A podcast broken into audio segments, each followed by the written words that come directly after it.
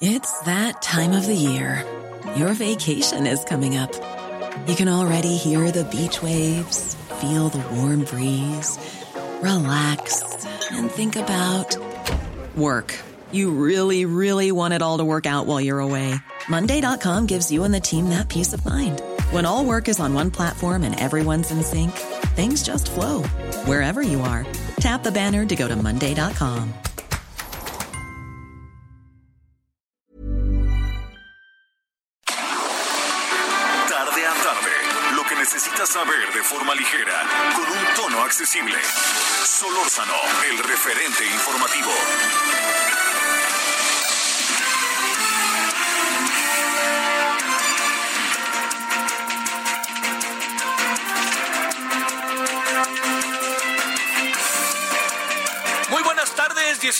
16 horas en la hora del centro. ¿Cómo va su viernes? Eh, pues bueno, hoy pasaron en la capital cosas que tenían que pasar, diría yo, ¿no? La, la señora Claudia Sheinbaum, con razón, lo que hizo la señora Claudia Sheinbaum fue decir, oigan, no se adelanten, aquí no hay verde alguno, y más bien, si leemos lo que dijo la señora Sheinbaum, echó marcha un poquito atrás, ¿eh?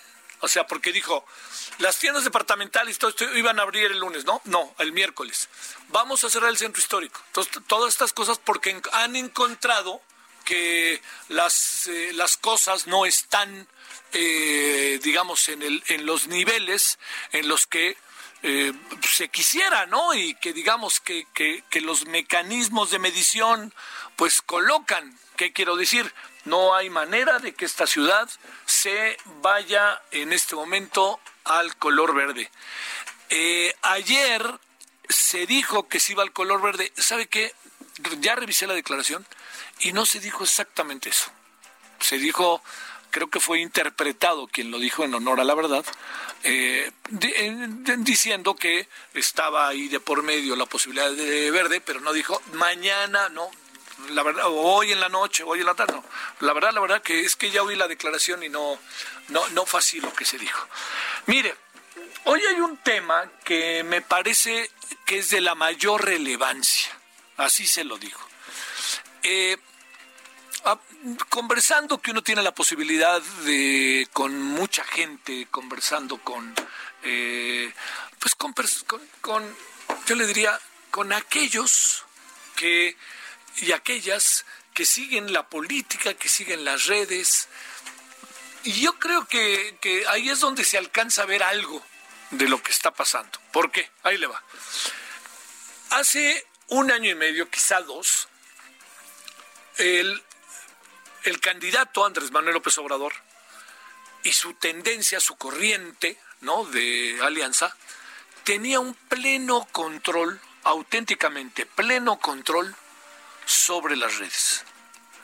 El control fue buena, buena parte de ese control permeó en la sociedad y permitió que ganara. Lo, a ver, dicho de otra manera, la batalla de las redes, en términos de la candidatura de Andrés Manuel López Obrador, fue ganada por Andrés Manuel López Obrador. Y eso todos lo sabemos. Entonces, a ver, ahí había, había bots, pues es muy probable, ¿eh? Había una convicción, ¿eh?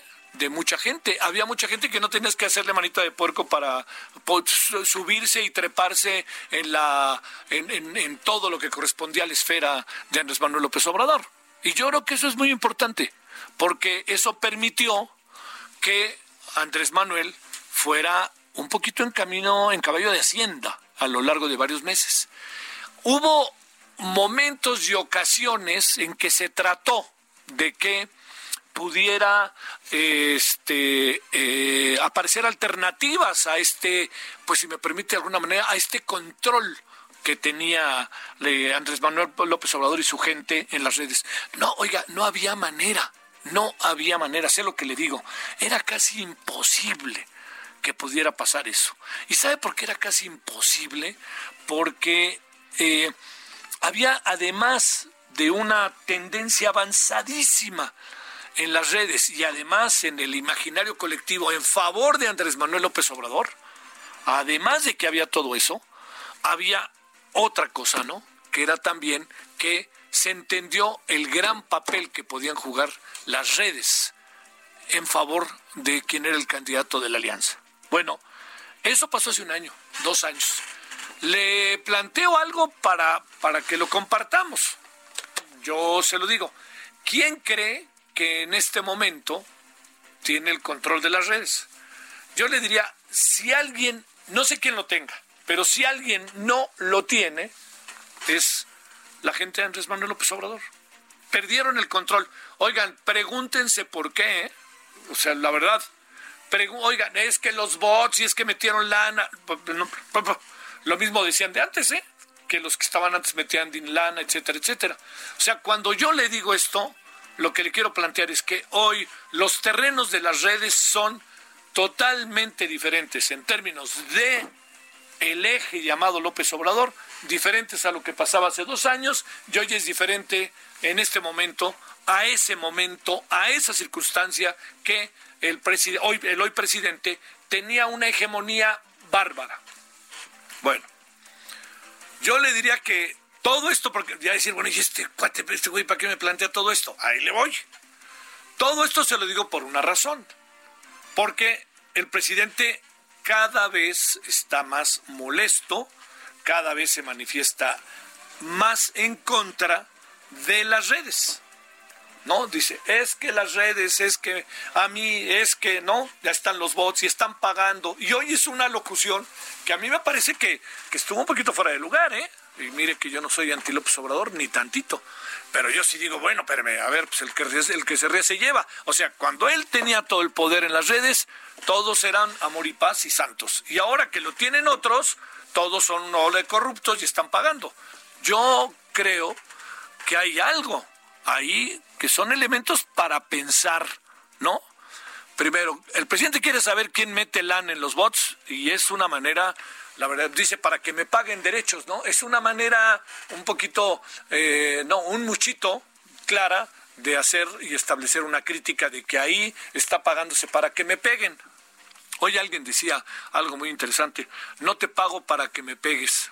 Hoy, y ahora, ¿se acuerda que lo dijo López Portillo? Se lo dijo a Julio Scherer, ¿eh? por cierto, en el 78, 79, no pago para que me pegues, eh, porque le daba el dinero a proceso. Pero lo que sucede hoy es que ha aparecido algo, si me pagas, si me pegas, me pagas.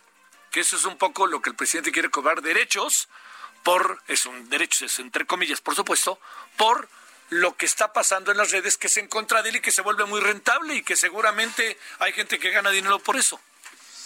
Está cañón, ¿eh? Está cañón. Yo creo que lo, lo que dijo el presidente coloca muchas cosas ahí en el centro, como pudiera ser los términos de poder frenar lo que la gente piensa. Y yo le diría, eh, si a mí me pregunta qué piensa de la oposición del Obrador, le diría, hay una oposición profunda, genuina, crítica, que debe de pasar, que el presidente debería de quitarse el ni los veo ni los oigo. Pero hay otra oposición que, uf, que nomás de verlo nos echa a correr. Pues no nos hagamos. Yo entiendo, lo he dicho y me ha tocado uno que otro guamazo, pero guamazo en el sentido metafórico, este, porque yo creo que estas manifestaciones de los automóviles, pues yo, yo no sé qué quieren, no sé qué quieren, la verdad, ¿no? Yo entiendo, pues salen. Y lo dije hace un mes, dos meses, pues esto se está convirtiendo en un acto social, al rato van a salir en el Reforma, en el Viernes Social, ¿no? Miren, fuimos ahí a manifestarnos a Reforma o a Guadalajara, donde fuera. Lo único que sí le digo es que es delicadísimo este tema, delicadísimo. El presidente está ahí en una delgada línea que yo sí sería muy cuidadoso para plantearlo porque le pidió que fueran los del tweet y siguen sin ir, ¿eh? ¿Se acuerda usted que dijo, quiero que vengan y que me expliquen cómo les?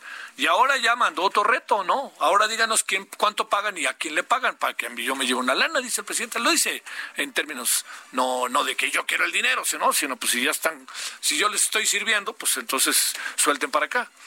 Y el presidente entiende, yo quisiera pensar, el presidente entiende que al hacer esto, al plantear esto, está también dirigiendo muchas de las opiniones que hoy hay en la sociedad hacia ciertos temas que le quitan el foco a, otros, ¿no?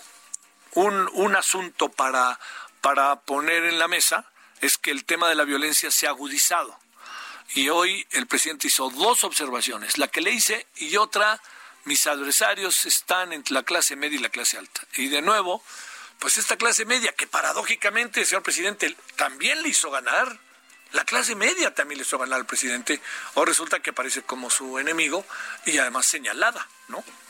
Mucha clase media, mucha gente joven de clase media en este país le ayudó al presidente a ganar. Ahí está aquí enfrente de mí uno que su único defecto es que le va a la América. Pero bueno, eso le dice, ¿no?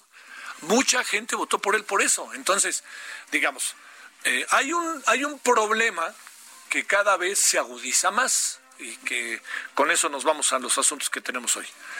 El problema que cada vez se agudiza más tiene nombre y apellido, polarización. Pero no hay manera de presumir que la polarización se va a diluir, todo lo contrario. Este es, este es digamos, el gran, yo, yo diría, quedémonos tantito en esto, se lo pido si nos, si nos hace el favor de escucharnos y aguantarnos tantito. La polarización no se ven signos que la frenen, porque le insisto, de ver quién ataca y quién critica a López Obrador en ciertos ámbitos, y de ver la respuesta que tiene la gente simpatizante de López Obrador e incluso el propio presidente, lo que vamos a acabar enfrentando es eh, un camino sin regreso y una bifurcación que tarde que temprano nos va a acabar enfrentando. El enfrentamiento va a acabar siendo social y político, ¿eh? Y el presidente además no quiere a los empresarios. Digan lo que digan, no los quiere. Tiene de ellos una imagen verdaderamente negativa y cree que son parte de esta enorme masa de corrupción que nos envuelve, en lo cual, pues en algunas cosas tiene razón, pero generalizarlo, hoy dijo otra cosa, ¿no? Este, quien gana más de lo debido es tiene lineamientos algo así corruptos. Yo le pregunto, ¿qué es ganar más de lo debido? Este, ¿cuál es el parámetro, no? No voy a mencionar ninguna cantidad, ¿no? Pero ¿cuál es el parámetro? Hay gente que trabaja y que se mete una friega y que quiere ganar mucho dinero y gana mucho dinero acorde incluso a su circunstancia y lo quiere pues para ir a Acapulco. Es su vida. La clave del asunto está en cómo se gana el dinero. Y yo creo que eso es lo que no se, es lo que se debe cuestionar. Pero si la gente gana mucho dinero o poco, la clave es preguntarse cómo lo gana. O sea, es evidente que si pensamos en la delincuencia organizada y cómo lo gana, pues hay crítica, pero ¿por qué hacer menos a un joven que pone un negocio y que quiere ganar y ganar y todo lo hace bien y paga impuestos, etcétera? Los hay en este país, hombre, por Dios, no son una invención. En fin, fue una mañanera que hay, no le hice un resumen, ¿no? Pero sí le dije dos o tres temas que le plantearon. Pero en el con el que me quedo, así, pa, pa, es el tema de las redes.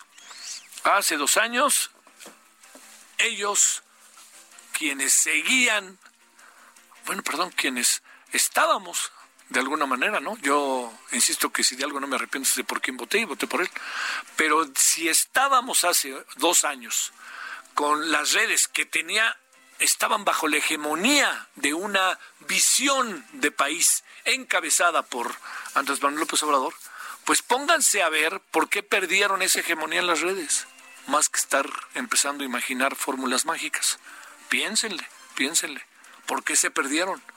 O sea, ¿por qué? ¿Qué pasó? ¿Les ganaron los votos? ¿O, cree que pagaron dinero? No, pues ahí están todavía. Mucha gente que está en las redes. Es cosa de ver cuando pasa algo fuerte, inmediatamente algo en contra incluso del presidente, aparecen voces y voces y voces.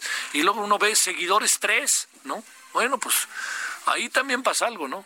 Ese es un terreno que tiene mucho de salvaje y mucho de tierra de nadie.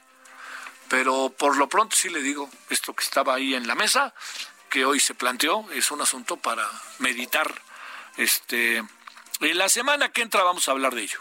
¿No? Hoy viernes, pero a ver si hablamos con gente como, no sé, ¿no? Como la gente que está muy metida en redes, que eso es lo primero. Y lo segundo, también gente que tiene el análisis de las redes y cada vez está más metido. Estoy pensando en el doctor Raúl Trejo, por ejemplo, ¿no? Que a ver qué nos dice él al respecto, a ver qué nos dicen aquellos que están siguiendo siempre las redes y qué es lo que se está diciendo. Bueno, Pues aquí andamos agradeciéndole muchísimo que nos acompañe. Son las 16 con 14. Ya sabe que desde el miércoles estamos de 16 a 18 horas. Le agradezco mucho que esté con nosotros. Y hoy tenemos varias cosas, ¿eh? Muy, que creo que deben de ser de su interés. No es que aquí ande ya asegurándole, pero una de ellas es este tema de las mediciones, este tema de lo que dijo la CEPAL, ya sabe, de las 500 empresas mexicanas que 500 mil empresas mexicanas que pudieron haber perdido. Y bajo la política de hechos consumados, ¿qué quiere decir? El presidente va a ir a Washington, punto. No va a dormir en la, en la Casa Blanca, ¿no? Para los inquilinos de la Casa Blanca. Está bien, yo creo que eso mantiene ese nivel de juego, diríamos, que tiene el presidente. Pero sí eh, va a ir a Washington. Entonces, si ya va a ir a Washington, como fregados ¿Qué, fregados hacemos? ¿Cómo le hace el presidente? Bueno, escuchemos cómo puede ser la agenda y cómo pueden ciertos temas meterse entendiendo que muchas cosas están planchadas. Los presidentes no llegan a conversar de cero. Para eso están sus equipos, de uno y otro, para decir, aquí firmamos y nomás esto, usted y yo nos ponemos de acuerdo. Pues así funciona la política y la diplomacia. Bueno, vámonos entonces eh, con algunos asuntos y luego, luego nos vamos a las conversaciones que tenemos hoy. Solórzano, el referente informativo.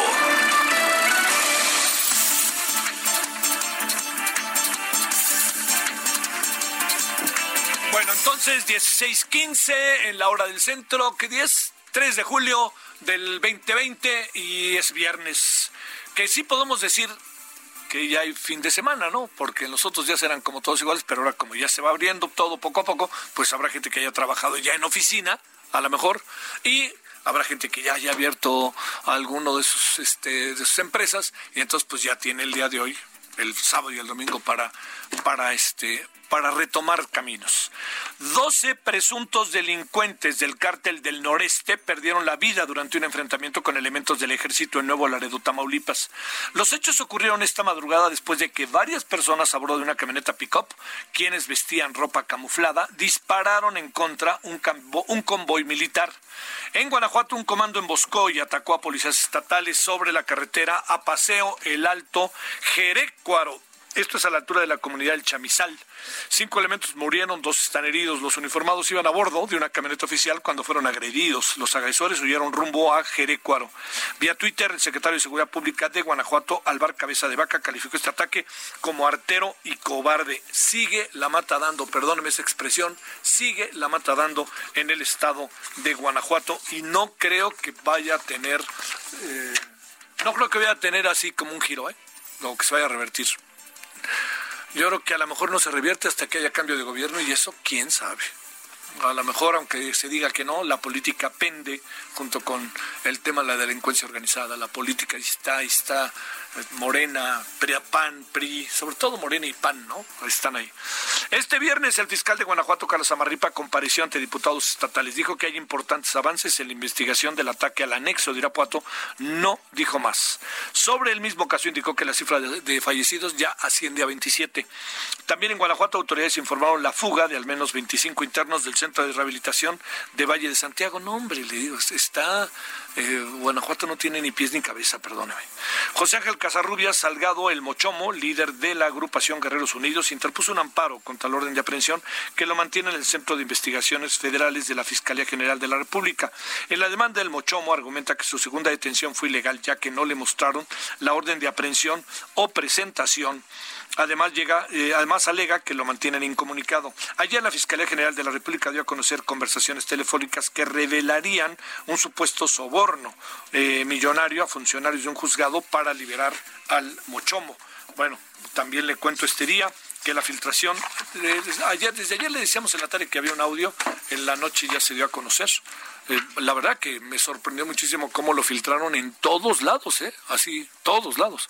Bueno, la filtración del audio de la supuesta llamada entre la mujer que identifican como la madre del Mochomo y un supuesto empleado sería la prueba de la corrupción en el juzgado segundo distrito de procesos penales federales, que esta semana dicta libertad, dictó, rectifico, libertad al presunto líder del grupo criminal Guerreros Unidos. Déjeme decirle algo. Esta prueba del, del, este, del audio en términos de la defensa puede puede cambiar, ¿eh? pueden decir está manipulada, pueden plantear mil cosas. Eh, además, hasta donde yo entiendo, por lo que he podido revisar, eh, está clarísimo eh, que sí se, se solicitó un permiso respectivo para poder intervenir el teléfono. Esto que le digo me parece que es, que es muy importante porque lo va a tener que confirmar la fiscalía. ¿eh? porque no puede grabar si la fiscalía no solicita un permiso, no puede por atribuciones propias decir, ah, este lo grabo y este no, ¿no? Porque imagínese. Bueno, le cerramos contándole esto, que... Eh, le, que le cuento que desde el 6 de junio, 16 de junio rectifico, se habrían registrado amenazas en contra del secretario de Seguridad Ciudadana, reconoció el presidente López Obrador y afirmó que por eso se tomaron previsiones para que se protegiera al funcionario. Pues sí, este, bueno, fue, fue rudo esto. Y una última, que fue asesinado en su casa, el maestro Gustavo Rey Velo, encargado de comunicación social del Instituto Nacional Electoral de Nayarit. De acuerdo con autoridades locales, el cadáver estaba atado de manos y con múltiples golpes. El INE lamentó los hechos, exigió el esclarecimiento del caso a las autoridades locales. Bueno, vamos de nuevo a hablar con el dolor de cabeza que significa el coronavirus per pero sobre todo cuando hablamos de números. Bueno, aquí andamos, gracias. Solórzano, el referente informativo.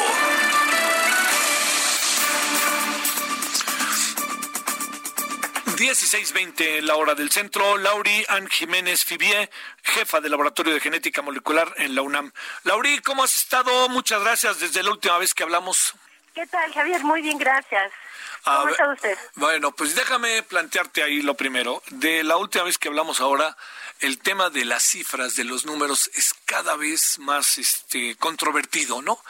Eh, a ver, eh, el otro día platicábamos con personajes que como tú están investigando el asunto y nos llegaron a hablar de que podríamos tener 100 mil personas muertas, entre 70 y 100 mil personas muertas.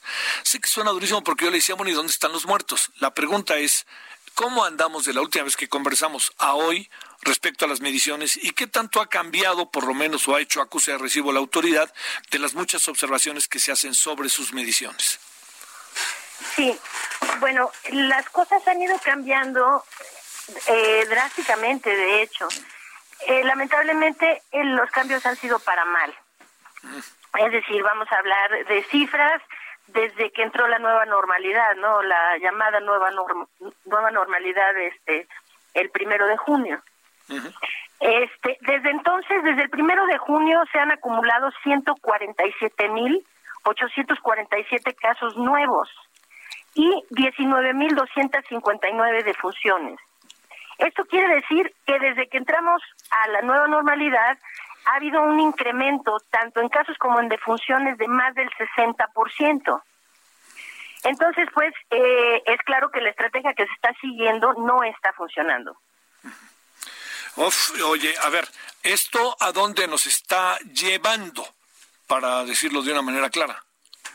Bueno, mientras no se haga algo por parte del gobierno en términos de instituir estrategias de contención, es decir, estrategias que permitan cortar las cadenas de transmisión mediante la búsqueda de casos, su seguimiento, el rastreo de contactos y el aislamiento de todos los positivos, o sea, el aislamiento selectivo de todos los positivos, eh, lo que va a pasar es lo que estamos viendo, que es cada día hay entre 5 y 6 mil casos nuevos, cada día hay entre 600 y 700 muertos, y esto va a seguir así, hasta que no se instituyan las medidas que se requieren para hacer que esto disminuya. A ver, eh, el nivel de problema que tenemos derivado de una mala medición, este, ¿hacia dónde nos lleva o en qué andamos? Perdón, no entendí la... Eh, el, nivel... Escucha muy mal el audio. No te preocupes, ahí te voy otra vez. El nivel de medición que actualmente tiene, tenemos, el, el afamado vocero a las 7 de la noche todas las noches, este plantea a qué nivel de problemas nos está, nos está llevando en cuanto a la salud de este honorable país. Eh, o sea, ¿hacia dónde nos está llevando? sí pues nos está llevando hacia un escenario, perdón, o sea, digo, no quiero asustar ni ser alarmista ni mucho menos, pero creo que ahorita sí es momento de que estemos bastante asustados, o sea, eh, lo que a donde esto nos está llevando es a un escenario que y, me mido la palabra que estoy usando, la utilizo muy conscientemente, nos está llevando a un escenario catastrófico. Lo, lo digo con todas las letras. Y eh, quiero explicar por qué. Ahorita se están reportando 238 mil casos, ¿no? En este momento estamos en el lugar décimo de 215 países que reportan internacionalmente sus cifras de COVID. Esto eh, en el lugar 10. Hoy, hoy, el día de hoy, vamos a rebasar a Italia. Italia tiene 240 mil casos, pero ahorita se le están agregando a Italia diariamente entre 100 y 200 casos, mientras que a nosotros se nos agregan entre 5 y 6 mil. Oye, Lauri, ¿te puedo atajar tantito? Mm, ¿Podemos ir a una pausa y seguimos conversando? Sí, claro. Sí, espéranos tantitito, vamos a la pausa y regresamos con Lauri para ya... El referente informativo regresa luego de una pausa. Heraldo Radio, la HCL se comparte, se ve y ahora también se escucha. Estamos de regreso con el referente informativo.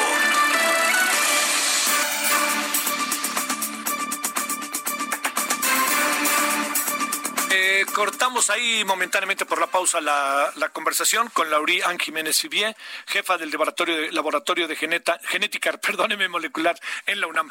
Laurie, a ver, te, te planteo en qué estábamos. Te decía que qué es lo que nos está pasando, eh, qué es lo que nos puede pasar con la decisión tomada de tener la medición a la cual hemos venido trabajando y que no ha habido una especie de, acuse de recibo, ¿te acuerdas que te decía? Respecto a las críticas que sobre ella se han manifestado. Es más, ni siquiera creo que las quieran voltear a ver. A ver, te escucho, te escuchamos de nuevo, Lauri. Sí, claro que sí. Este, bueno, eh, eh, yo, yo creo que es momento, como se hizo en Suecia, como se ha hecho en otros países, de que se reconozca que aquí lo que se, eh, que, que, se cometieron errores y no es el reconocimiento necesariamente lo que va a hacer la diferencia, pero reconocer que se han cometido errores para poderlos enmendar. No es tarde todavía, no es tarde todavía. Las proyecciones, bueno, ahorita eh, oficialmente ayer se habló de 29.189 defunciones este con la salvedad de que hoy pues la dirección este el de este general del registro nacional de población eh, sale con que realmente hay por arriba de 38 mil muertes registradas por covid que el doctor López Gatel ha omitido reportar en los este en, en sus reportes diarios no en las conferencias de prensa diarias Quiere decir que pues por ahí hay un déficit como de 18.421 muertos que sí murieron de COVID y que por alguna razón no se han venido reportando. Esto es tres veces más de lo que estaba puesto. Entonces, bueno, eh, es evidente que la estrategia no funciona, no ha funcionado, sigue sin funcionar. Y estas muertes, independientemente de que veamos 29 mil o veamos 38 mil, que parece que esa es la cifra más real, sí, lo cierto es esto, que las estimaciones hay ahorita, las proyecciones más serias que se tienen este con machine learning de este eh, doctor eh, Yuyan Gu, ¿no? Está hablando de que de aquí al primero de octubre y este estaremos contando entre 86 mil y 125 mil, 125 mil defunciones. Entonces, cuando preguntan, no, pues es que esto ya está demasiado, eh, este, pues demasiado extendido, ya está descontrolado, ya no tiene mucho caso. Bueno, ah, este, yo diría un momento, porque estamos hablando de salvar más de 100 mil vidas, ¿no? De aquí a octubre. Entonces, cuando dicen vale la pena, pues sí, 100 mil vidas lo valen, claro que lo valen. Y entonces se necesitan instituir, yo entiendo que es la necesidad de que se decidió en enero hacer una estrategia, pero que hoy por hoy es una estrategia que no funciona. Entonces, este que, que eh, se va a dejar morir a 100 mil, 150 mil, 200 mil personas por el ego de no reconocer que se que se cometió un error y rectificar. Yo yo yo creo que de todos los errores ese sería el más grave. Se necesita rectificar. Esto es indiscutible. Se necesita rectificar porque para donde vamos es un escenario realmente catastrófico hablaba yo de eso, ¿no? De lo catastrófico y quiero explicar, puntualizar por qué.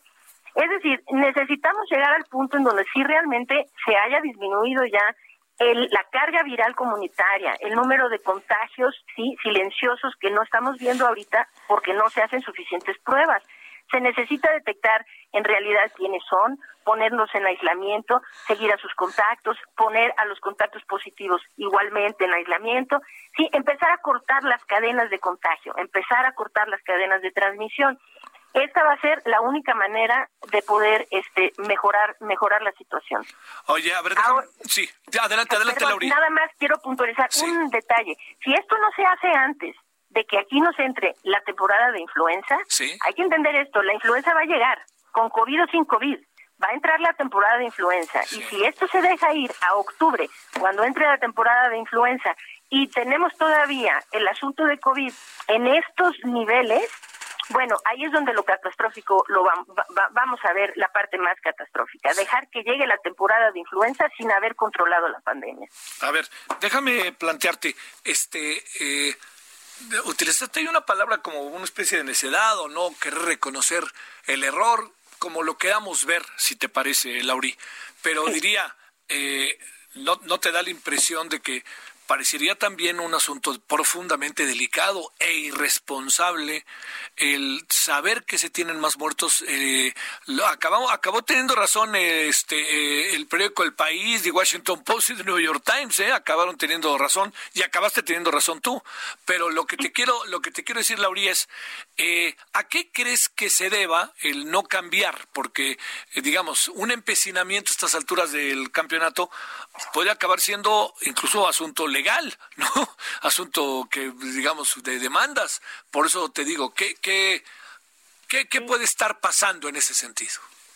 Bueno, yo eh, no, no, no, me atrevería a entrar en ese campo porque sería obligarme a especular, ¿no? Sí, Desde luego tengo tengo mi opinión personal, ¿no? De por qué pienso eso, pero no sé si eso sea tan relevante. Es imposible saber qué es lo que pasa por la cabeza del doctor López Gatel y por qué este empecinamiento, ¿no? Es decir, que ahora, pues, sus esfuerzos se, se basan, se centran, ¿no? Están centrados en, en, la autodefensa, ¿no? Ahí les va por qué las pruebas no sirven, por qué el cubrebocas sí sirve pero no mucho, por qué, o sea, todo es la, la eh, autodefensa, aunque se tenga que poner su prestigio profesional en, eh, en la línea, ¿no? Porque decir que el cubrebocas pues sirve pero poquito, bueno, es que el señor está yendo en contra de todas las evidencias científicas que existen. Cuando dice las pruebas, pues sí, pero no mucho, y le trata de dar la vuelta, ¿no? Como hizo ayer diciendo, no, bueno, es que la gente que quiere pruebas, quieren que hagamos pruebas a 129 millones de personas y luego se las hagamos una vez a la semana, o qué quieren, pues eso no se puede. Bueno, es que, bueno, tal vez el señor no ha entendido para qué sirven las pruebas, pero habemos quienes sí entendemos para qué sirven. Nadie ha, sugerido semejante este estupidez, ¿no? O sea, de hacer pruebas a los 129 millones de mexicanos. Se está hablando de que las pruebas son una herramienta esencial, esencial para poder llevar a cabo lo que sirve para controlar, que es llevar a cabo una estrategia de búsqueda, seguimiento y rastreo de casos y contactos. Eso es lo que sirve para apagar la epidemia. Y entre más lo niega, pues más se ve que hay un problema fundamental en su entendimiento del problema o no sé qué es lo que pase, ¿no? Este, no sé si sea, pues es que esto ya lo decidimos, pero a ver, estamos en una emergencia. En una emergencia lo que se hace es ir viendo los resultados de la estrategia que se pone y, y tomar decisiones educadas con base en las evidencias que va arrojando, los resultados que se van arrojando. Y entonces cambiar, y si es necesario todos los días, todos los días. Ir cambiando para qué? Para conseguir el resultado deseado. Y no decir, en enero decidimos que aquí lo, lo más eh, costeable era eh, irnos por la inmunidad de rebaño, ¿no? Y decir que, que, que, pues es que eso lo decidimos en enero. Bueno, no, no, o sea, Suecia también pensó lo mismo y rápidamente se dieron cuenta que eh, eh, su economía había quebrado más que todos los países a su alrededor y también tenían muchísimos más muertos que todos los países a su alrededor. Claro. Sí, entonces, pues sí, es momento de que pues la estrategia que uno sigue, pues el doctor no podía saber que se iba a equivocar en enero, ¿no? Pero bueno, viendo que se equivocó, pues era momento de rectificar. Ahorita no hay excusa, es así de fácil. Lo dijo la OMS hace seis días. Los países que no están haciendo búsqueda, seguimiento y rastreo de casos y contactos no tienen excusa para no hacerlo. O sea, y es, es, es absolutamente cierto. Eh, no cuarentena, estrategia de mitigación que sirva para pagar esta catástrofe que ya tenemos encima, se necesita cambiar el rumbo. Esto no se va a acabar solo. No se trata de, bueno, si esperamos suficiente tiempo, pues esto se va a pagar. Esto no se va a pagar, hay que apagarlo. Te mando un saludo, Laurí, de nuevo y gracias. Ahí te estaremos buscando, como lo sabes, Laurí Ann Jiménez Fibie. Gracias, Laurí. un placer. Hasta luego. Hasta luego, gracias. Buenas tardes. Ahora 16 con 39 en la hora del centro. Ahí tiene este esta visión, me atrevo a decir, pum, no así, pum, contundente de cómo se ven las cosas. Yo diría, ¿y por qué no? Bueno, mire, a ver, dos, dos eh, observaciones. ¿Por qué no recular? ¿Qué tiene de malo recular? Al contrario, lo que tiene de malo es en el voy derecho y no me quito. Bueno, eso es lo primero. Pero lo segundo, que me parece que vale la pena considerar, es que en varias ocasiones hemos tenido la oportunidad de conversar con diferentes especialistas, de diferentes áreas de la ciencia ligados a la virología, a enfermedades respiratorias y a todo lo que directa o indirectamente tiene que ver en términos científicos y en términos médicos de esta área. En todos los casos nos han dicho, yo haría un alto en el camino, haría un gran consejo. Bueno, nos lo dijo el presidente de la Cámara de Senadores de Morena, que está encargado de los asuntos de salud. Y yo haría un alto en el camino y en ese alto en el camino sencillísimo. Me coloco directamente con todos, hago una reunión, que no hay necesidad que sea en red nacional, háganla ustedes, vean, vean y digan, oigan, a ver, señor López Gatel, ya sabemos que usted anda de la militancia. A ver, nosotros pensamos que se puede hacer esto, esto, esto y esto. ¿No? A ver, ¿por qué? Digan usted por qué no, por qué sí. Que sean gobierno no significa que tienen la verdad, que esto es algo muy importante. Tienen la capacidad de decisión.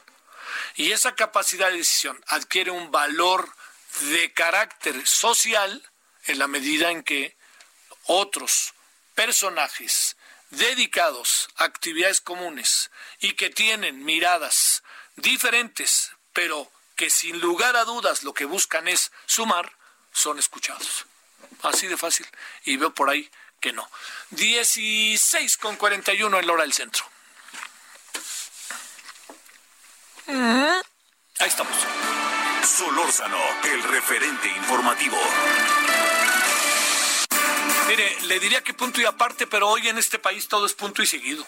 Punto y seguido, punto y seguido, punto y seguido, ni hablar. Y eso, pues así nos coloca todo ligado con todo. Víctor Salgado Carmón es consultor externo en pymes, en pequeñas y medianas empresas. Víctor, gracias. ¿Cómo has estado? Buenas tardes. Ahí, ¿me escuchas ahora, Víctor? A ver, ahí no vaya a ser que se haya eh, colgado. A ver, Víctor, ¿me escuchas? No, no, no estoy escuchando. Bueno, mire, el tema, ¿sabe cuál es con Víctor? Es que el día de ayer, eh, hacia la tarde, incluso lo tuvimos en el Heraldo Televisión en la noche, el, el día de ayer, la, eh, la muy avesada directora de la Comisión Económica para América Latina, la señora Alicia Barcenas, que además ha sido muchas veces elogiada por el presidente, dijo que estarían poniéndose en riesgo, si no es que ya están empezando a cerrar, 500 mil empresas por el COVID-19. Hoy el presidente dijo que, ni hablar de él, dijo, tengo otros datos. Bueno, 500 mil empresas suena muchísimo, pero es una realidad, ¿no? ahí hay que ver. Entonces, le hemos pedido a Víctor Salgado Carmona, consultor externo en Pymes, reitero, para que nuevamente presentarlo, para pues que nos eche la mano, ¿no? Y que nos diga a ver exactamente cuál es el diagnóstico, qué tan equivocada está la Comisión Económica para América Latina. Víctor, gracias que estás con nosotros. ¿Cómo estás? Buenas tardes. Muy buenas tardes, Javier. Gracias por aceptar mi llamada. Este, sí, efectivamente, menciona 500 mil empresas este, yo como la veo, Javier, es que si la tendencia continúa y las cosas no, no cambian, este, hablando específicamente de la pandemia, yo creo que sí se equivoca porque vamos a perder más empresas que 500 mil. A ver, espérame, espérame, espérame, espérame, espérame, Yo que, yo que andaba poniendo el grito en el cielo, este, por las 500 mil y el presidente dice que él tiene otros datos. A ver, cuéntanos, Víctor. Mira, es, es, relativamente sencillo de explicar. Este, cuando estuvimos en, en el tema de la cuarentena, muchas de las empresas, bastantes empresas, yo diría que el 80% de las empresas no pertenecían a los canales esenciales, ¿no? A la industria esencial que tenía que ver con bancos, que tenía que ver con este, servicios médicos y que tenía que ver con alimentación. Este, todas las demás empresas básicamente dejaron de eh, percibir ingresos durante dos meses. Y en una pyme, no recibir ingresos una semana es una bronca fuertísima. Dos meses es casi imposible sobrevivir. Sin embargo, creo que muchas sobrevivieron. Nos faltan datos todavía. Este, el INEGI no está generando las, las encuestas por, por temor al tema del COVID. Entonces está haciendo encuestas telefónicas, pero no necesariamente está haciendo las encuestas que tienen que ver con la cantidad de empresas que están vivas en este momento. Entonces, con esos dos meses tienes para matar a bastantes.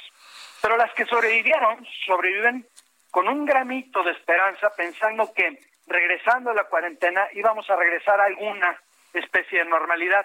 Y tan solo se topan con una sorpresa gigantesca. Uno, pues no hay flujo. Entonces, si yo le vendo a otra empresa, esa otra empresa no tiene dinero para pagarme. Y dos, el consumo está detenido. La falta de certidumbre, que sería el tercer factor, hace que muchas personas no, no tengan ahorita, este, digamos, ganas de salir a cambiar de sala pintar su casa o hacer las diferentes cosas que veníamos haciendo en un año normal y hoy no las estamos haciendo. Tú, tú pregúntale a tus amigos, a tu gente conocida, si han cambiado el celular, han cambiado el carro o han hecho algún tipo de reparación en la casa, cosas que normalmente se harían, en este momento no se están haciendo. Entonces no hay consumo, hay una falta de flujo y hay una incertidumbre enorme. Y el problema es el siguiente, Javier. No sabemos cuándo va a terminar esta incertidumbre. Entonces, si tú le preguntas a alguien, oye, ¿cómo ves? ¿Te vendo un sistema de administración para que tu negocio pueda o no pueda? La respuesta va a ser muy sencilla.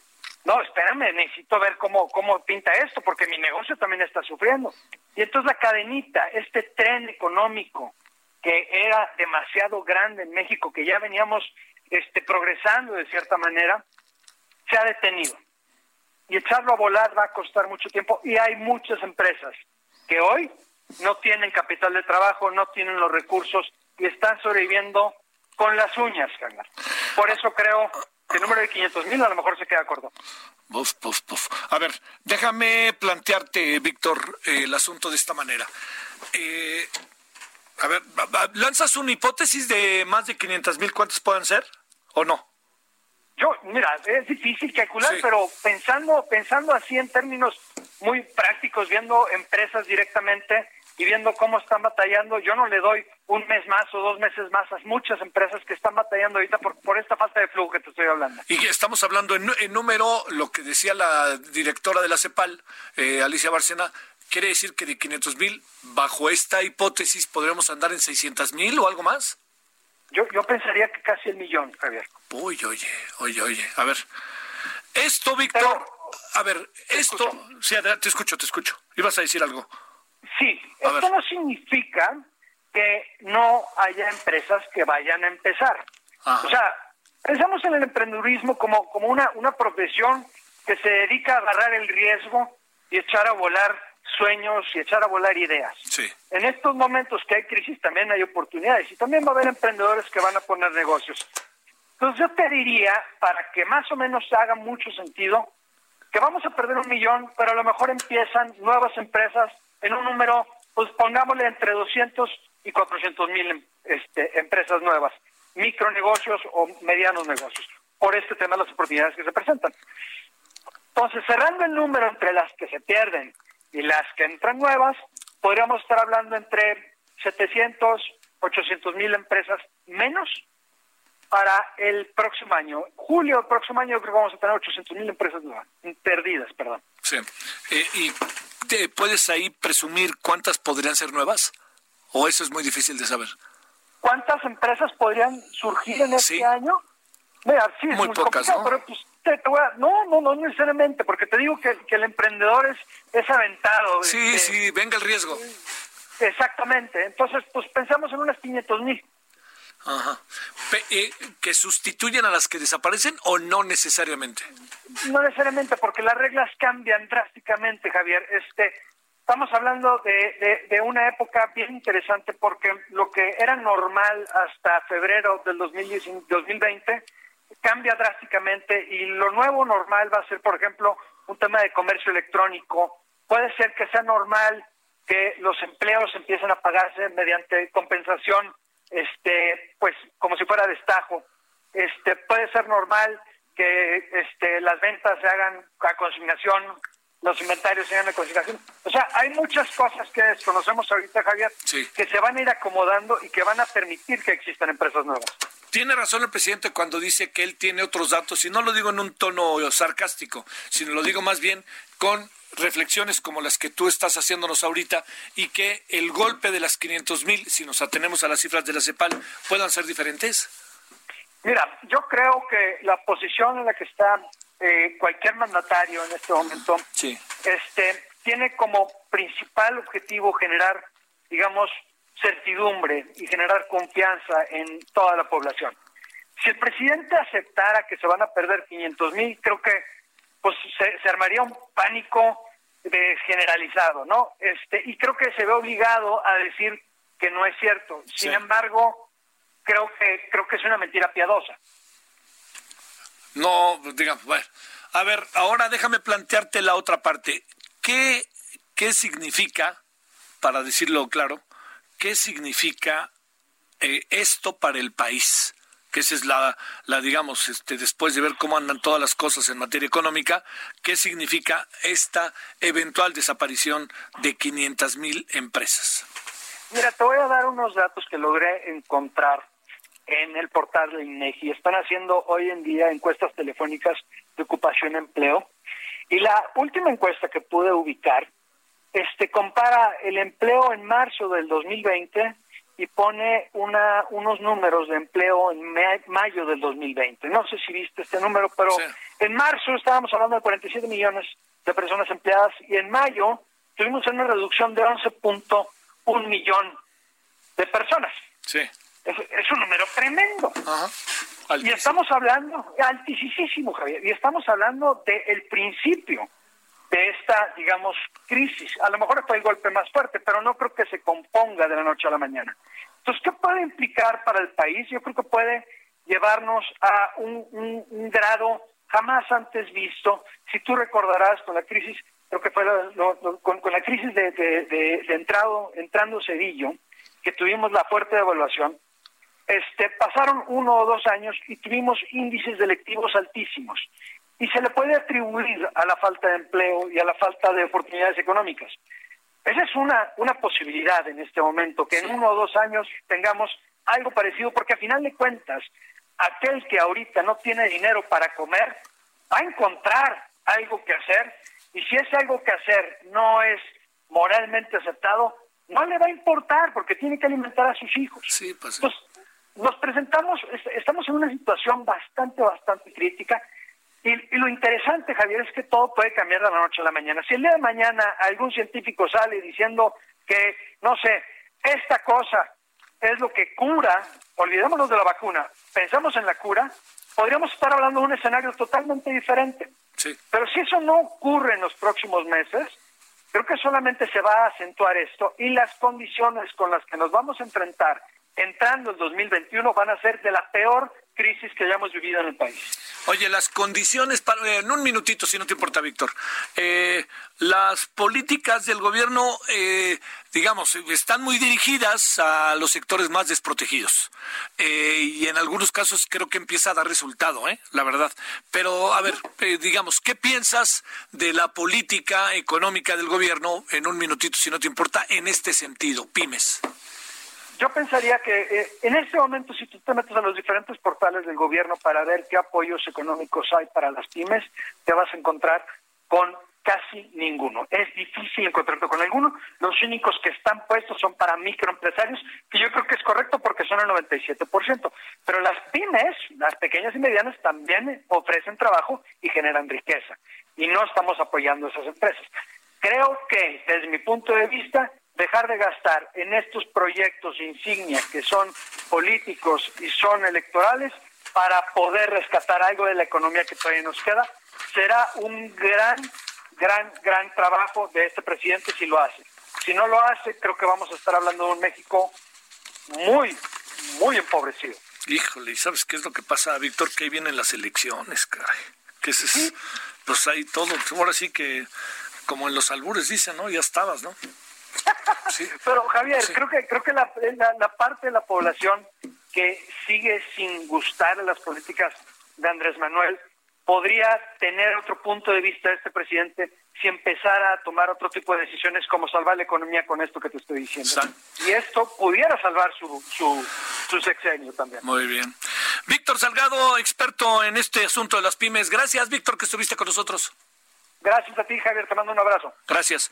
Sobre política de hechos consumados, tal cual, o sea, quiere decir que el presidente va a ir a Washington. ¿Qué hacer o qué se presume que puede pasar? De eso hablaremos en la siguiente hora.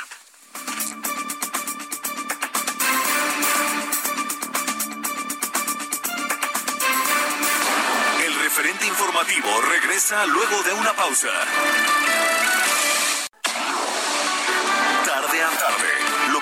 Necesitas saber de forma ligera, con un tono accesible. Solórzano, el referente informativo.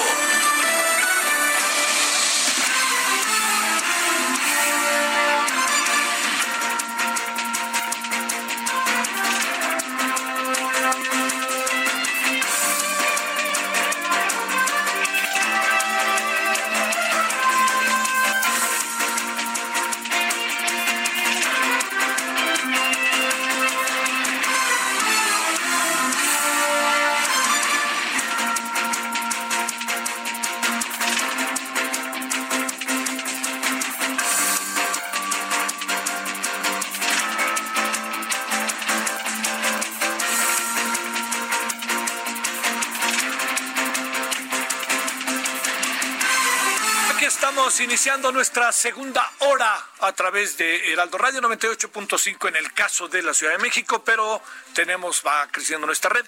Muchos saludos al 100.3 FM de Guadalajara, Jalisco, 106.3 FM Villahermosa, Tabasco, 92.1 FM Acapulco, Guerrero, en donde ahí van abriendo las playas, ¿eh? Ahí van con enorme, le diría yo que con enorme cuidado, pero ahí van. Déjeme darle un dato también que quede claro para los acapulqueños que generosamente nos, nos escuchan, si nos están escuchando. Se están abriendo de las 7 de la mañana a las 7 de la noche. Ojo, no, si usted va a hacer una fiesta o algo, pues tiene que pedir permiso, tiene que consultarlo, si la fiesta es después de las 7, ¿no? Y yo diría que sabiendo que Acapulco es uno de los lugares que más severamente afectó y ha estado afectando la crisis, pues le diría de la pandemia, pues le diría que, pues oiga, no baje la guardia, ¿no? Ahora sí que con muchísimo cuidado. Pero bueno, ahí va abriendo Acapulco, ahí va abriendo Guadalajara en menor medida, ahí va abriendo Villahermosa. Y le recuerdo para los que vivimos en la Ciudad de México, y si usted viene a la Ciudad de México para que lo considere, se mantiene el semáforo naranja, cuestión que me parece una medida verdaderamente sensata. Y segundo, eh, bueno, no segundo, varios asuntos, es que el centro histórico se cierra el fin de semana, o sea, por el temor al rebrote y porque no se cumplieron a cabalidad las medidas impuestas por el, eh, color naranja, lo que significa este semáforo. Y tercero, las tiendas departamentales, que hasta donde entiendo iban a abrir el lunes, el lunes 6 exactamente, eh, se está pensando que abran a la mitad de semana para que usted todo esto lo considere si viene a la Ciudad de México.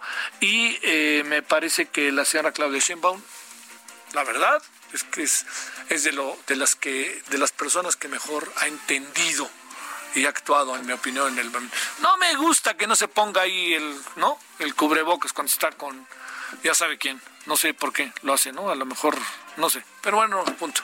Este eh, de eso ya hablaremos eh, eh, más adelante. Digamos en términos de todas las medidas que se están tomando. Oiga le decía yo bajo la política de hechos consumados, al ratito, vamos, ¿qué quiero decir con esto? Que va a ir el presidente a Washington, que no va a dormir en la Casa Blanca. Eh, si le parece al rato vamos a hablar de eh, dónde puede concentrarse la agenda. Mire, en la diplomacia, yo sé que muchas personas lo saben, a ver, yo, le planteo, usted se imagina al señor Trump este, que no hable español, de no ser, ha de saber qué significa dinero, ¿no?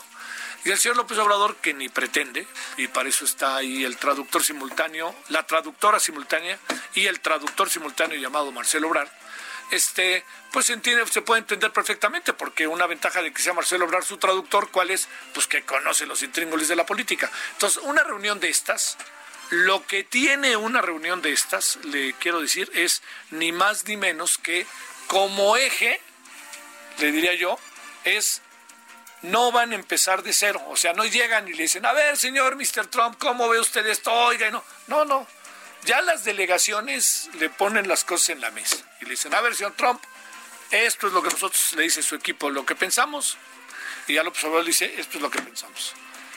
Sin comparar, pero conociendo a los dos, pues puede que les valga gorro todo lo que les pongan en la mesa. Pero de cualquier manera le diría, el mecanismo por el cual funciona la diplomacia en los países es esa. La profesionalización de la diplomacia en el caso de México es una de las grandes virtudes que tiene este país. Ojalá las mantenga. La diplomacia mexicana ha sido a lo largo de nuestra historia, créame, más cargada de luces que de sombras, hombres y mujeres sensacionales y maravillosos. Bueno, vamos a hacer una cosa entonces. ¿Qué va a pasar con esta visita? Le queremos agradecer a Nadia Wifrida, ¿La tenemos ya? Sí, la tenemos a Naida. Sí. Eh, Nadia Wifrida, le voy a decir quién es. Mujer mexicana, migrante, primera generación de meras, meras de las empresas, para decirlo claro, de Dextro Company. Y pues, Nadia, antes que nada, ¿cómo estás? ¿Cómo te ha ido? Hola Javier, este, ¿cómo estás? Eh, muy bien, pues acá en, con, viendo con interés lo que está sucediendo, ¿no? En, en absoluta observación. Oye, yo decía, eh, Nadia, algo que, bueno, no sé cómo la veas, yo te lo planteo. Hay que partir de políticas de hechos consumados. O sea, dicho de otra manera, ya, no le demos vuelta, ni veamos otra vez la extraordinaria carta del canciller Bernardo Sepúlveda, ex canciller Bernardo Sepúlveda, ni lo que tú nos dijiste la semana pasada, y olvidémoslo. El señor va a ir. A ver, ¿Qué puede pasar con López Obrador en Estados Unidos? ¿Cuál piensas que puede ser el rebrote, perdón, el rebote, rebrote es otra cosa, el rebote de muchas de las cosas que eventualmente pueden pasar al interior de Estados Unidos con la comunidad mexicana, entre otras? Pues definitivamente yo creo que sí hay que considerar eh, una estrategia, sobre todo por parte del gobierno americano. Yo creo que vamos a empezar a ver, Javier, cómo es que esta estrategia se desdobla, ¿no? Porque en este momento la desconocemos. Sí. Pero sí tenemos que saber que detrás de todas las cosas hay un interés. Y que es lo que platicamos precisamente la semana pasada, que no es una casualidad que, que empecemos a ver cómo cambian los números demográficos y la fuerza del voto con respecto a los latinos, liderada por los mexicanos, y que se dé esta tan amable invitación por parte del gobierno americano hacia el, hacia el mexicano, ¿no? Y no, nuevamente la estrategia proviene, en mi opinión, del, del gobierno eh, americano y pues obviamente nada más es una eh, una reacción eh, del gobierno mexicano, ¿no? A, a, dicha invitación más que más que estrategia también por parte del gobierno mexicano. Sí. Este, puede haber sorpresas por ahí, ¿no? ¿Verdad? ¿O qué, o qué supones que va a pasar? Gracias, señor. Eh, ¿Le harán manifestaciones a López Obrador allá en la puerta de su hotel, hasta donde entiendo que va a estar, o no se va a estar en la Casa de México, no va a estar en la Casa Blanca?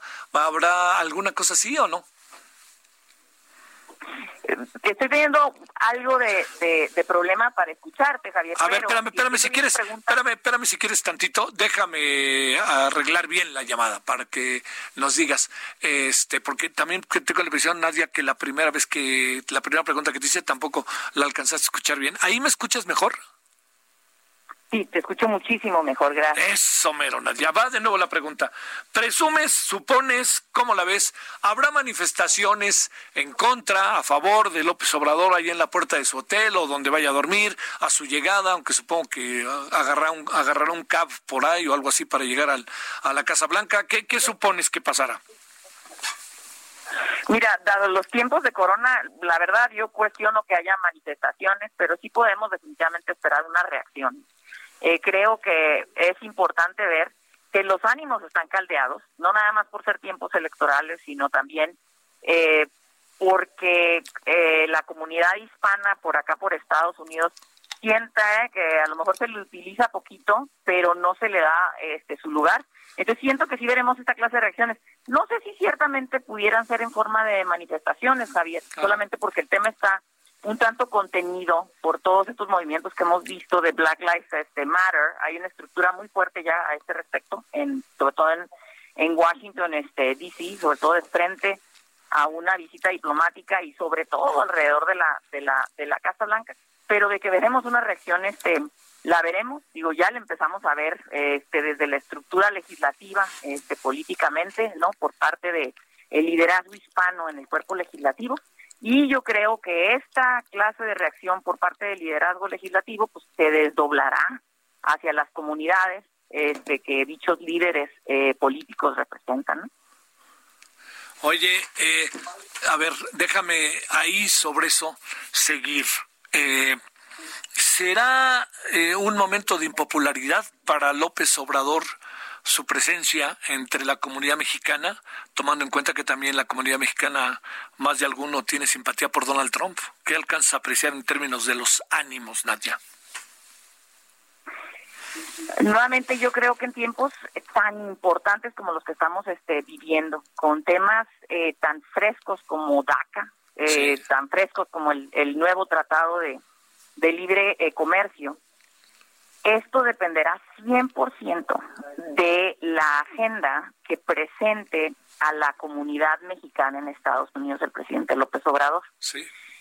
Al, al venir el presidente López Obrador y nada más eh, tener eh, eh, un acercamiento con el Ejecutivo de Estados Unidos, con el presidente Donald Trump, siento que no le dará la oportunidad de acercarse a platicar los temas reales con la comunidad, porque nada más viene un día, ¿no? Ni con el liderazgo de la comunidad que se encuentra en el Congreso de Estados Unidos.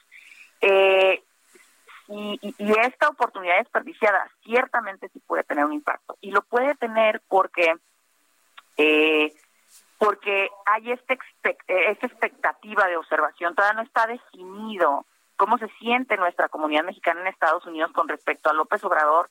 Y estamos todos en cierta forma a la espera de ver cuál es la perspectiva de negociación.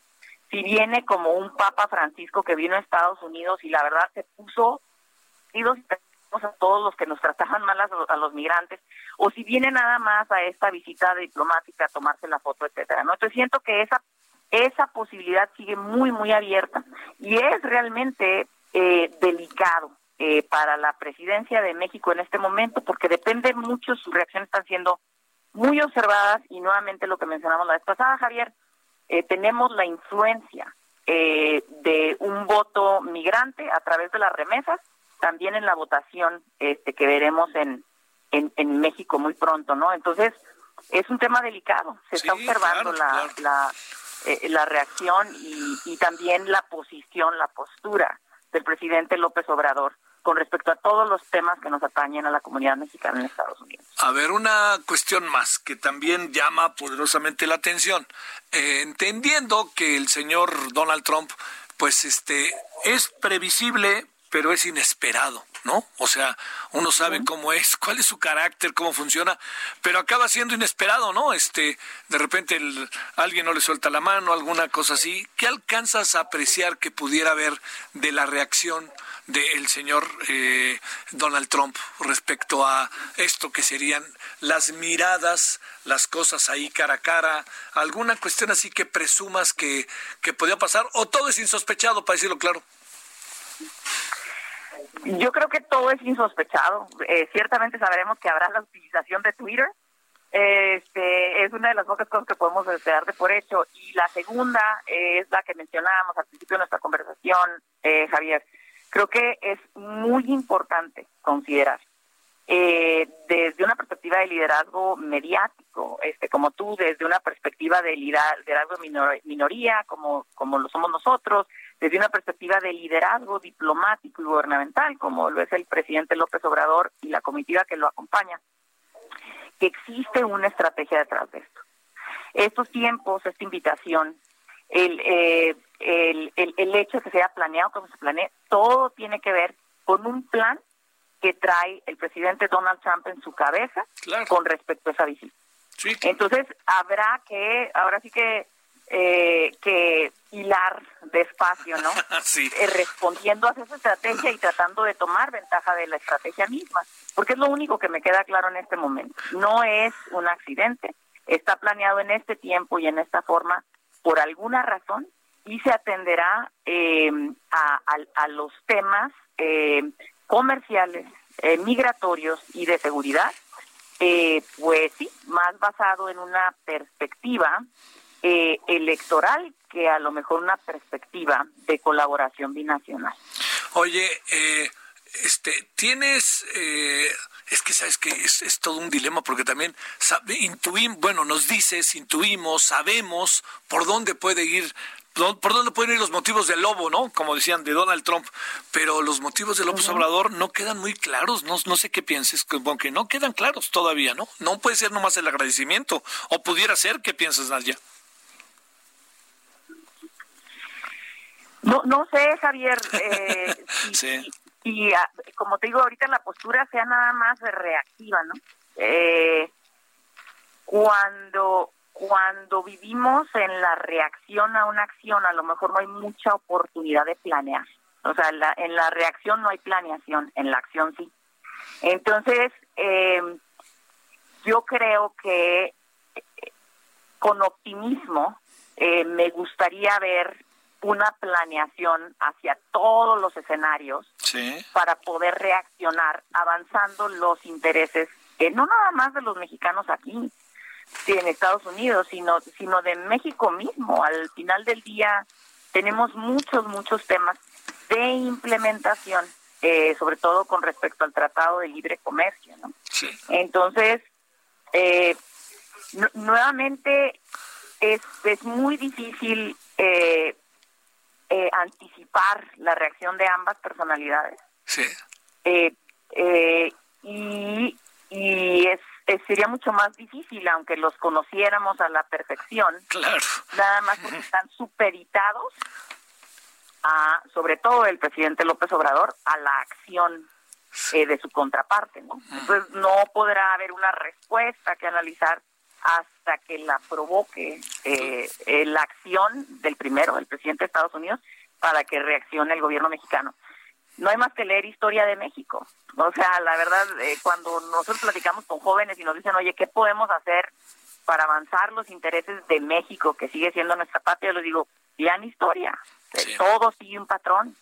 Y hemos sido reactivos con respecto a la relación con Estados Unidos. Y esta visita, Javier, de forma muy respetuosa, este, abre la puerta que sigamos siendo reactivos. Reactivos, tienes toda la razón, Nadia.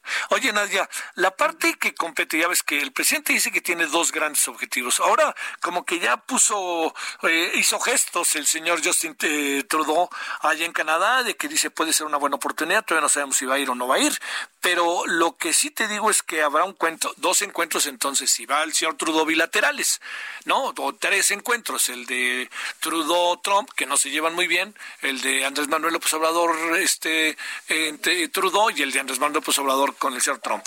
La pregunta que, que te hago para cerrar es, eh, con México difícilmente solamente se puede hablar del TEMEC y del agradecimiento porque nos mandaron tres, tres aviones llenos de instrumental médico, ¿no? O sea, perdóname, pero digamos, después de lo que pasó en Irapuato antier, después de lo que pasó con el señor García Harfuch, después de lo que pasó con el cártel Jalisco Nueva Generación en Estados Unidos, híjole, cuesta un poco de trabajo que, que entremos en ese nivel de párvulos, perdón. Pues definitivamente, nuevamente, volviendo a que a que hay una estrategia, a mí se me hace también interesante ver, o sea, y bien bien lo dijo esta comunicación que dirigió el Congreso de Estados Unidos hacia el presidente eh, Donald Trump el día de, de, ayer o antier, este, preguntándole precisamente por eso, por eso, si si si esta visita atiende a el este al, al, al Temec, ¿por qué no se está invitando a Canadá? Entonces, este, sí siento que no no sé si parte de la estrategia sea un, un este una observación de división. Otra una segunda teoría es que realmente él siga una estrategia que tenga que ver más con un tema electoral y por eso está separando a, Canadá. pero tienes toda la razón. En, eh, hay muchísimas cosas que, que, observar, eh, motivos y razones, ¿no? Y creo que el observarlos todos pues, nos, llevará a, a, saber a ciencia cierta, antes de que se cierren las conclusiones de la visita, qué, qué la provocó. Y así poder interesar, poder, poder este, utilizar a nuestro favor que lo que la provocó realmente es el gran motivador de la relación México-Estados Unidos y volverlo a reutilizar en un patrón, ¿no? Como carta de negociación. Pero no sé si tengamos los elementos, escuché lo que comentabas de la diplomacia, no sé si tengamos los elementos para esta reutilización de patrón. Oye, ¿viste que llegaron llegaron muy buenas remesas en mayo en México? ¿Viste de lo contra lo que se esperaba? Pues mira, este, seguimos eh, rompiendo eh, estadística, de las remesas van eh, hacia arriba. Sí. Eh, creo que en marzo fueron las más altas desde el 2001, si no me equivoco, pero no me acuerdo exactamente del, del año y, eh, y, seguimos eh, eh, avanzando en ese tema. este es un muy buen indicador para México, no tanto para Estados Unidos, y siento que puede ser también uno de los grandes motivadores. y lo, lo es, Javier, porque al final del día es lo que comentábamos. O sea, cuando se colapsa, se colapsan los mecanismos de Producto Interno Bruto de nuestro amado país, de, de México, a ver, por favor, de nuestro amado país de México cuando se colapsan. Estábamos, estamos conversando con eh, Nadia Yui Frida. Eh, para eh, estamos ya cerrando la conversación sobre si usted inicia sintonía con nosotros. Digo para que sepan que andamos no a ver este se colapsa y hay algo pasó pero aquí estamos de nuevo Nadia. Adelante. Sí, perdón, que cuando se colapsan estos mecanismos de Producto Interno Bruto hacia el interior de, México, como el turismo, el petróleo, etcétera, eh, podemos ver que se activa eh, este, este estado sin territorio, este estado sin gobernador, este estado que es demográficamente tan fuerte eh, y que es tan etéreo, ¿no? Porque ni siquiera existe en la Constitución mexicana, que es el estado migrante. Es un estado soberano que y es un estado con un poder económico que ningún otro estado con todo y territorio y gobernador tiene en este momento. Entonces, eh, pues creo que ahí estará este mucha de la respuesta y también mucha de la agenda, eh, Javier. Este, estos memos ya le están llegando a todo mundo con respecto a la fuerza del voto que tenemos y la influencia que ejercemos en el voto mexicano también, aunque ya no vayamos a votar allá, pero sobre todo que somos eh, como grupo un poder adquisitivo muy fuerte en Estados Unidos y un poder de remeseo muy fuerte hacia México. Y la verdad, pues estaremos ahora sí que levantando alertas que a lo mejor eh, dan pie a que el TEMEC incluya algunos temas de discusión eh, con respecto a la fiscalización de dichas remesas. Porque se están eh, este, convirtiendo en un ingreso importante para México, con todo el que no sé qué tanto se puedan tachar de Producto Interno Bruto, porque no sé si son interno o no tan interno al, al estar todos nosotros por acá. Híjole, pero te has de imaginar tú mejor que nadie lo sabe, Nadia, lo que sería de este país sin ellas, ¿eh? ¡Oh! Y más ahorita. O sea, nos, nos, salva más que el petróleo, con esto digo todo. Oye, Nadia, un asunto este final. Eh, ¿La embajada eh, cuenta o no cuenta? La embajada de México en Washington. Pues mira, yo creo que eh, eh, la alianza con Estados Unidos y Canadá ¿Sí? eh, nos nos nos forza, nos, eh, nos, nos va a forzar un tanto a que empecemos a formalizar nuestros esquemas de oficiales de carrera, ¿no? De esas figuras, eh, nuevamente volviendo en círculo hacia tu comentario sobre la diplomacia, de estas figuras que más allá de sus preferencias electorales, más allá de la gran amistad que puedan tener con los con sus líderes políticos, están ahí de siempre, los mejores embajadores que hemos tenido son embajadores, por lo menos me refiero a los embajadores de otros países que residen en, en, México. Este, son embajadores que tienen largas carreras de 20, 10, 30 años. el departamento está en el caso de Estados Unidos y en sus contrapartes alrededor del mundo. Entonces yo siento que México tendrá a bien, eh, eh, pues ahora sí que empezar a formalizar eh, más que nada mandando mensajes consistentes a, a, su embajadora y a su embajada, ¿no? Sí. Eh, porque si no, entonces ese, a, ese mecanismo se le, se le resta seriedad y, y al restarle seriedad volvemos hacia el tema de la estrategia. Será muy difícil eh, implementar una estrategia pensada que no sea reactiva sin poder contar con todos los elementos eh, que tenemos a nuestra disposición. Bueno. Eh, y uno de ellos son nuestros cuerpos diplomáticos, ¿no? siento que, que, le tenemos que dar un poco más de, de fuerza a esas, este, a esas instancias no sé si para bien y para mal, pero pero pero siento que les, les tenemos que dar un poco más de, de, poder, de presencia, etcétera, no nada más en Estados Unidos, sino alrededor del mundo. Te mando un gran saludo, Naya Wilfrida. Suerte la semana que entra si andas por ahí en la visita. Gracias, Javier. Un gran este, saludo a ti y a tu audiencia. Gracias de nuevo, Nadia. Bueno, vámonos a una pausa. Esta noche vamos a tener, ¿sabe qué? En análisis político en eh, Heraldo Televisión, vamos a tener a Juan Villoro. Vamos a conversar con él sobre el tema del ocio y qué va a pasar ahora con el ocio. Y vamos a hablar de deporte también. Entonces, ojalá nos acompañe, entre otros, con Horacio de la Vega, el presidente de la Liga Mexicana de Béisbol. Estamos de regreso con el referente informativo.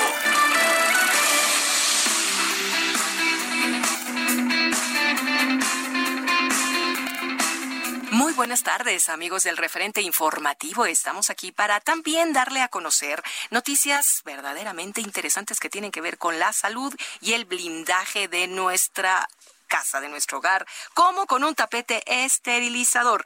Adri Rivera Melo, platícanos de qué se trata. Digo, ya lo conocemos, pero habrá quien se haya sumado a este programa hoy. O a lo mejor que quiera otro, que, quiera, hacer un regalo. que lo quiera donar. También. Claro, a ver. La verdad es que este tapete esterilizante es eh, pues mucho, muy efectivo. Sabemos que uno de los motivos más frecuentes del contagio por COVID pues está en los zapatos de personas que llegan y se acercan al domicilio. Y España fue quien, el, fue el país que desarrolló este tapete esterilizador utilizado en hospitales que elimina el 99% de bacterias, de patógenos y principalmente del COVID-19. Este tapete esterilizador ya se distribuye en México a precio especial y si llaman en este momento al 800 2306 a 6000, sí, la terminación es 6000, pueden este pues llevárselo a un precio muy muy especial. Pueden visitar también hospitalar.mx porque si pagan con tarjeta bancaria eligen dos regalos, un esterilizador en aerosol o una bolsa esterilizable. Entre esos dos eligen. Entre esos dos eligen. Además de que el precio pues es maravilloso, la verdad. y es muy sencillo de utilizar. Hay que vaciar el líquido esterilizador, colocar los pies durante unos 30 segunditos, limpiando muy bien la suela de los zapatos. El tapete viene con líquido suficiente para dos meses. muy bien. Y además, usted tiene la oportunidad de donar a todos aquellos con los que convive diariamente. Una estética, una escuela, un taller mecánico, recibiendo mil pesos en productos seleccionados de la línea hospitalar. Los pueden recibir en su casa o enviárselos directamente con una tarjeta a su nombre y un mensaje de solidaridad. Perfecto. Así es que aprovechen, llévense este tapete esterilizador a precio de costo y además podrá donar mil pesos en productos seleccionados de la línea hospitalar para regresar seguros a la nueva normalidad. Así es, tú donas, no, más bien tú compras, tú, donas. Yo recibo, yo quedo contenta, ¿no? para quien me donó. Pero hay que marcar. Hay que marcar 800 seis mil. Perfecto. Y en cuanto ustedes marquen, ahí les van a preguntar a quién le van a donar esos mil pesos en en hospital, en productos, este, que te benefician. Muy bien. Gracias, Adri. Gracias. Continuamos en el referente informativo. Solórzano, el referente informativo.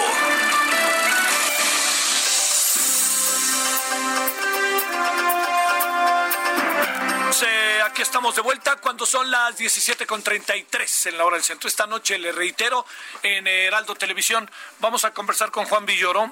Eh, la idea es, eh, pues ahora sí que qué papel juega el ocio, cómo vamos a enfrentar esto, si no es que no le hemos pasado un buen rato en el ocio, en fin, reflexiones muy a la manera extraordinaria de Juan Villoro.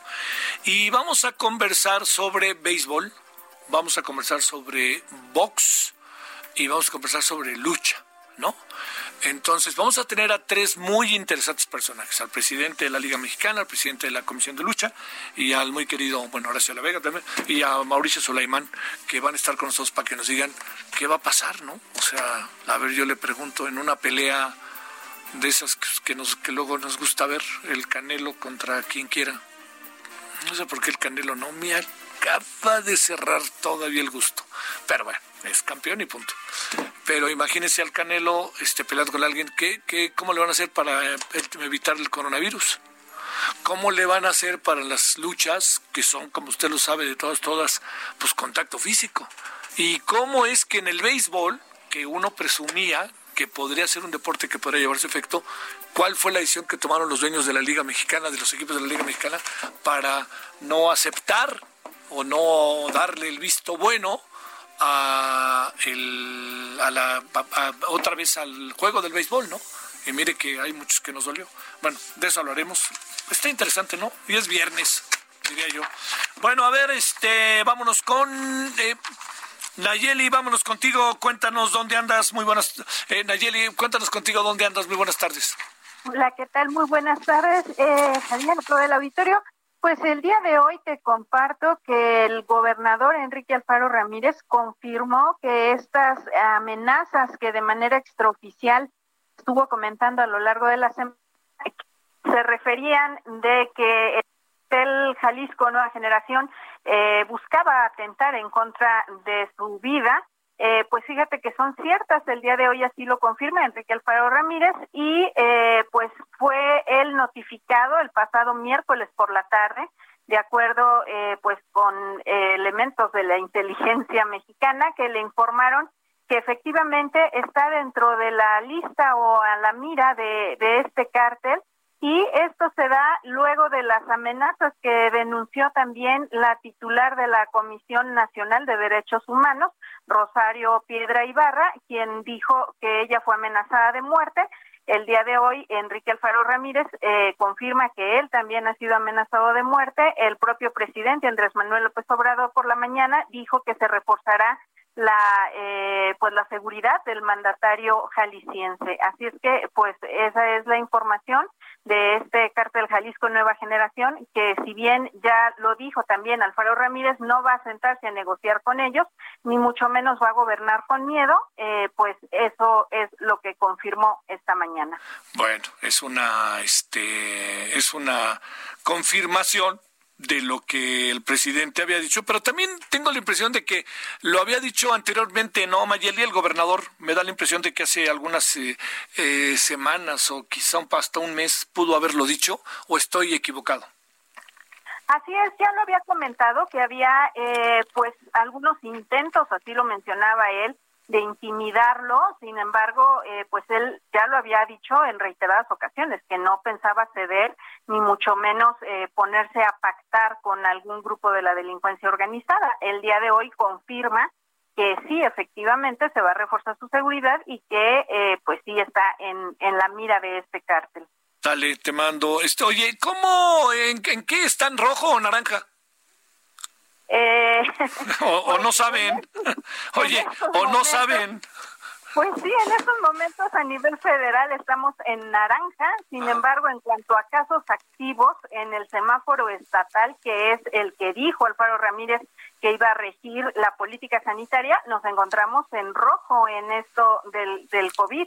Se mantienen todavía eh, pues las pruebas, esto de Radar Jalisco, sin embargo, eh, pues sí hay un número importante eh, de casos que se han venido acumulando. 13.183 es el total acumulado y justamente eh, pues se han venido sumando también de funciones 729 de funciones en estos momentos. Bueno, oye, este, ¿qué cosa vinieron a descubrir en San Pedro Tlaquepaque, verdad? Así es. A ver, cuéntanos, Mayeli encontraron, ya finalmente terminaron los trabajos en, en, una finca justamente en la colonia Santa Anita, en el municipio de San Pedro Tlaquepaque. La Fiscalía del Estado localizó 86 bolsas con restos humanos. Estos trabajos iniciaron desde el pasado 12 de junio y es que esa investigación estaban eh, pues siguiendo el caso de una mujer eh, reportada precisamente como desaparecida, los lleva a esta finca, se pide eh, pues la orden para poder ingresar, inician los trabajos y nada más 86 bolsas con restos humanos es lo que eh, derivó, los trabajos ya terminaron, así lo, lo informó la Fiscalía Estatal. Bueno, oye, este, y aparecer, imagínate cuántas familias, ¿no? Se echan a correr ahorita para saber si están ahí familiares, amigos, ¿no? Que es también todo lo que el drama se redondea terrible. Muchas gracias, Mayeli. Hasta luego, buenas tardes, Javier. Gracias. Bueno, vámonos ahora a Guanajuato. Gabriela Mantujano, ¿qué hay de nuevo, Gabriela, en ese estado que un día sí y otro también? Hola, ¿qué tal, Javier? Sí, lamentablemente la jornada de violencia para Guanajuato no cesa una emboscada dejó a elementos de las fuerzas de seguridad pública del estado sin vida. Cinco, cinco agentes muertos y dos agentes mujeres resultaron lesionadas. Esto sobre la carretera Paseo del Alto Jerécuaro. La zona fue eh, blindada por diversas corporaciones policíacas y bueno, el suceso se registró cerca de las ocho treinta y nueve de la mañana cuando se reportó el ataque a elementos de la Secretaría de, Pública del Estado. Fue sobre la carretera a Paseo el Alto Jerecuaro a la altura de la comunidad de El Chamizal. Eh, esto, pues ahí se encontró una camioneta de las FESPE volcada con múltiples daños por disparos de arma de fuego. Al interior de la camioneta y en la zona se localizaron los cuerpos de cinco hombres, elementos del mando único, ya sin vida, y las otras dos mujeres también que fueron atendidas por paramédicos y llevadas al hospital. Todavía estaba el operativo en desarrollo para el levantamiento de los cuerpos de los agentes cuando el secretario de Seguridad Pública del Estado, Álvaro Cabeza de Vaca, pues confirmaba el ataque a través de Twitter y el saldo de este. Él aseguró que la corporación hoy está de luto. Después, a través de un comunicado, se informó que los dos eh, que las dos agentes se encuentran fuera de peligro y también pues se atribuyó el ataque al crimen organizado y también pues se dijo que colaborarán para lograr que se aplique todo el peso de la ley contra los responsables. Eso es parte de lo que sucede en este momento en Guanajuato. Un día sí y otro también, tal cual. Gracias, Gabriela. Buena tarde. Solórzano, el referente informativo.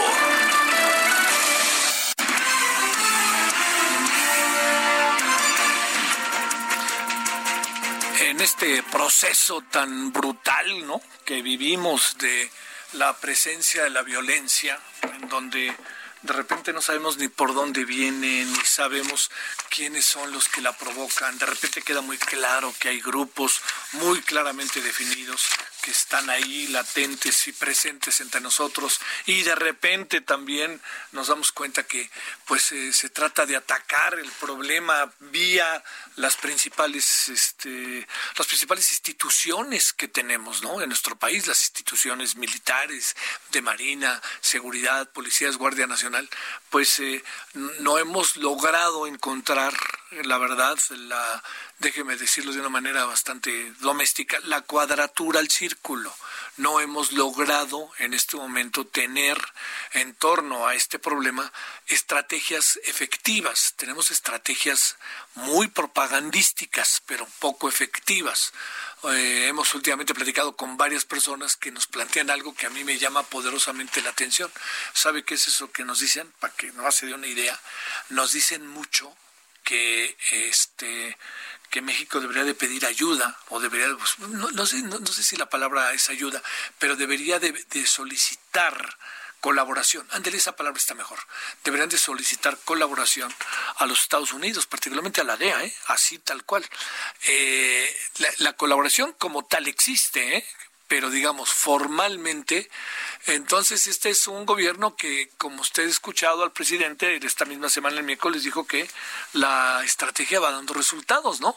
Que este que está todavía ahí teniendo un funcionamiento este que, que ahí va, ¿no? Pero que no no jamás se plantea que hay problemas, ¿eh? No, no, esto eh, no se plantea que hay problemas, los hay, pero lo que no queda, lo que nos queda bastante confuso luego es que nos digan que la estrategia está funcionando. Bueno, entonces la idea es que podamos nosotros eh, plantearle a continuación, en una conversación, pues todas estas reflexiones que tienen que ver con dónde están los aparatos de seguridad que funcionan, dónde están toda una serie de, de, elementos que pudieran, eh, diría yo, darle eh, curso y ser útiles, importantes para aquello que tiene que ver con el desarrollo de una estrategia efectiva, no el desarrollo de una estrategia entre azul y buenas noches que un día da resultado y otro día no da resultado. Entonces, bueno, con eso que le planteo, eh, usted y yo sabemos que a lo largo de los últimos años,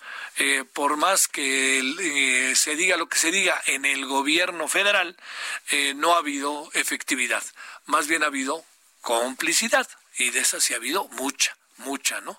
Entonces, bueno, la idea es, este, no lo tenemos, este, Román, porque no, no, incluso no. No, no quise ni adelantarme, porque si no lo tenemos, este, vamos adelantando con otros temas, si le parece, y no, pues vamos adelantando con otros temas, si se puede, y mejor para no estarme yo alargando, que queríamos conversar con un especialista en el tema, que creo puede ser eh, de, de, enorme este interés.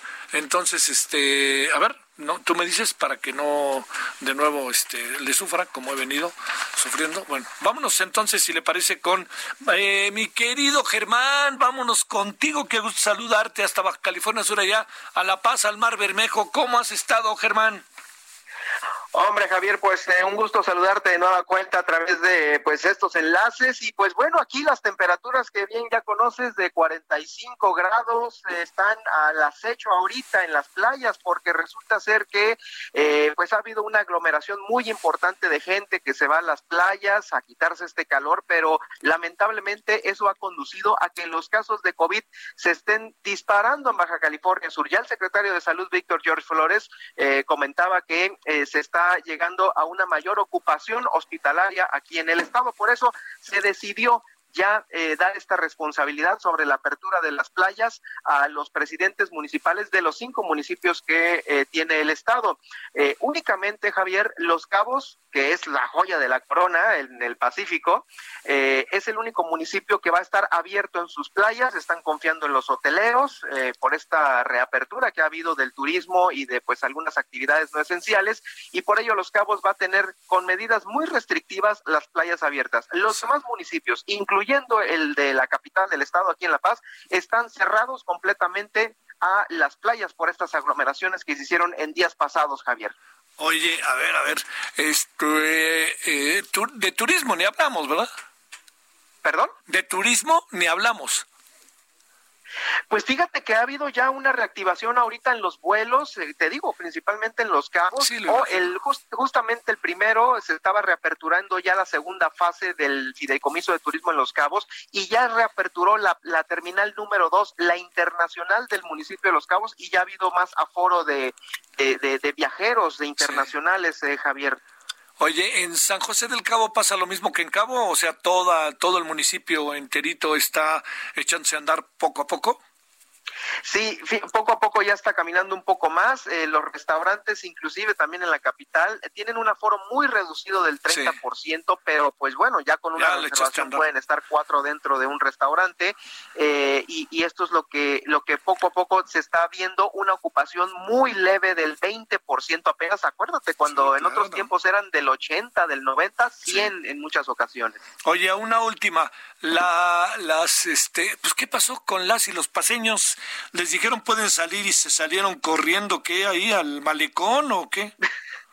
en desbandada, Javier. No, no, no definitivamente esto causó ahorita pues ya eh, el asombro de las autoridades porque más allá de permitir esta pues esta este leve recreación en estos tiempos de verano eh, pues no no hubo ni sana distancia ni tampoco medidas de seguridad eh, pues en, en, muchos de los lugares habiendo denuncias por estas fiestas que se realizan todavía que se escuchan en fines de semana en toda la ciudad. En fin, que ahora sí que la autoridad, pues ni modo, eh, tuvo que tomar esta decisión lamentable de cerrar las playas, pero bueno, es, es, culpa de nosotros los ciudadanos, de los ciudadanos que no hacen caso. Oye, este, bueno, con, ya sabes, con lo que me gusta a mí ese lugar, pero pues la gente no puede salir ni a correr ahí al malecón o cómo está funcionando el asunto. Sí, fíjate que sí puede salir a paseos peatonales eh, en algunas áreas, en algunas zonas. Sin embargo, el malecón, como es el, el más atractivo de, de La Paz, eh, ahí sí se cerró completamente al pase peatonal. Únicamente puedes ir en bicicleta, Javier, andar en bicicleta en la ciclovía y en automóvil, nada más. Eh, los paseos sí se están todavía retomados en los parques y en algunos otros lugares con aforos, como te digo. restaurantes también cerrados.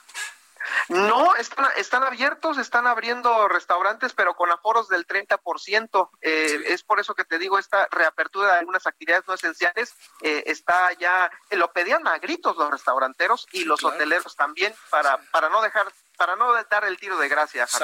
Bueno, querido Germán, saludos allá hasta el Mar Bermejo. Seguiremos en contacto con información, Javier. Muchas gracias. Bueno, vámonos ahora hasta Tamaulipas. Carlos Juárez, cuéntanos qué hay de nuevo.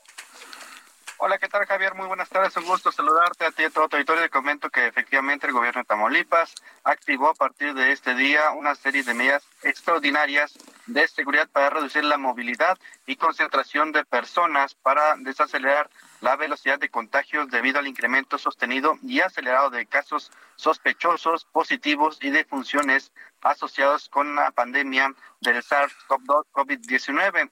Gloria Molina Gamboa, quien es la titular de salud, confirmó que eh, se, se, publicó un acuerdo a través del periódico oficial eh, que es obligatorio, aplica para toda la entidad y es que la primordial eh, ahorita actualmente es bajar los casos de COVID-19, pues en Tamaulipas ya son más de 7 mil personas infectadas. Cabe hacer mención que una de las personas, mm, una de las de, de los puntos más importantes, perdón, es que a partir del día de hoy y de lunes a domingo, a partir de todos los días, vaya desde las 10 de la noche a las 5 de la madrugada, pues queda eh, suspendida todos los labores, todos los trabajos y también el servicio de transporte público en los 43 municipios. Ah, solamente pueden trabajar las farmacias, unidades médicas, hospitales públicos y privados. Se le pide a la gente no salir a partir de las 10 de la noche y ya será facultad de cada municipio aplicar las sanciones pertinentes. Así es la situación, incluso el gobernador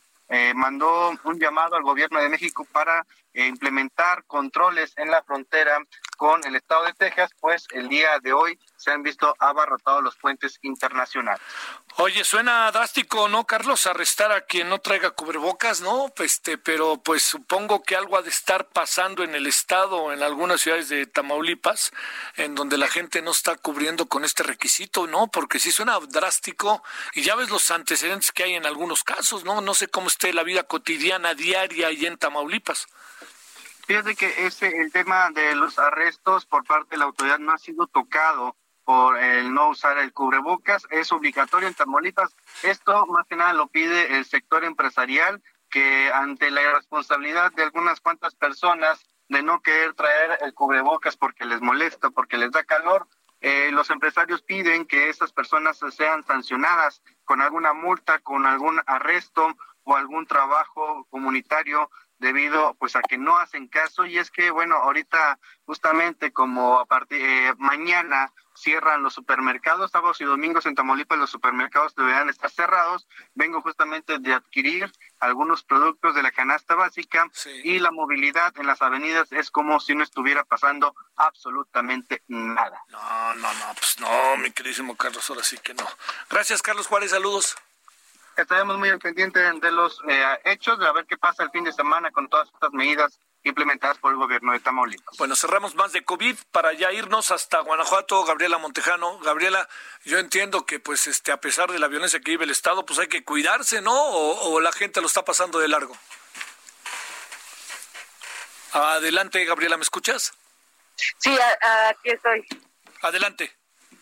Sí, te, comento que en materia de lo que tiene que ver con el COVID-19 en Guanajuato, ante el aceleramiento de contagios que ha habido, la Secretaría de Salud del Estado estableció un acuerdo que obliga de manera inmediata a la población del Estado a usar cubrebocas de manera indispensable e imprescindible en los espacios abiertos y cerrados. El Estado se encuentra en el doceavo lugar de contagios a nivel nacional, con más de 9.760 casos confirmados y con 593 defunciones, de las cuales 447 se han registrado hasta esta fecha. Te comparto que en el mes de junio se triplicó la cifra de contagios, eh, por lo que el secretario de Salud, Daniel Díaz Martínez, solicitó a los ciudadanos ser solidarios y cumplir con las medidas y aseguró que la mayoría de los contagios se dan durante los fines de semana en reuniones o fiestas. Respecto al uso de cubrebocas, pues se, no se informó alguna sanción, dijo que la intención no es sancionar,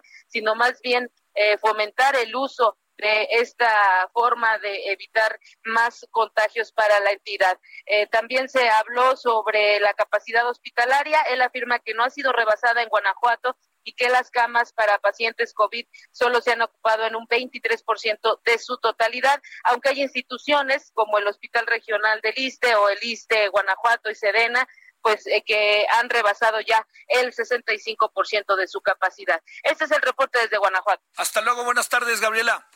Buenas tardes. Bueno, ya nos vamos. Eh, a ver, le, recuerdo, eh, ¿cómo, ¿cómo van a ser hoy estos nuevos tiempos? Hoy empieza el fútbol, un torneo ahí medio sacado de la manga, pero bueno, la cosa es volver. Este, hay quien hay quien trae la playera del América. Nomás les recuerdo a los aficionados de los Pumas y a los, en Ciudad Universitaria que el América va a ser local hoy en el estadio de CUE. Yo nomás se los recuerdo. Yo espero que les duela tantito, ¿no? O por lo menos se lo pregunten.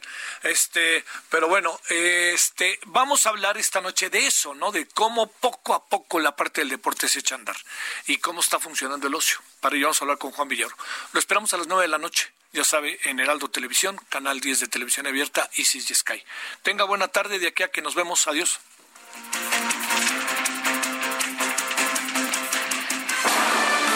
Aquí, Solórzano, el referente informativo.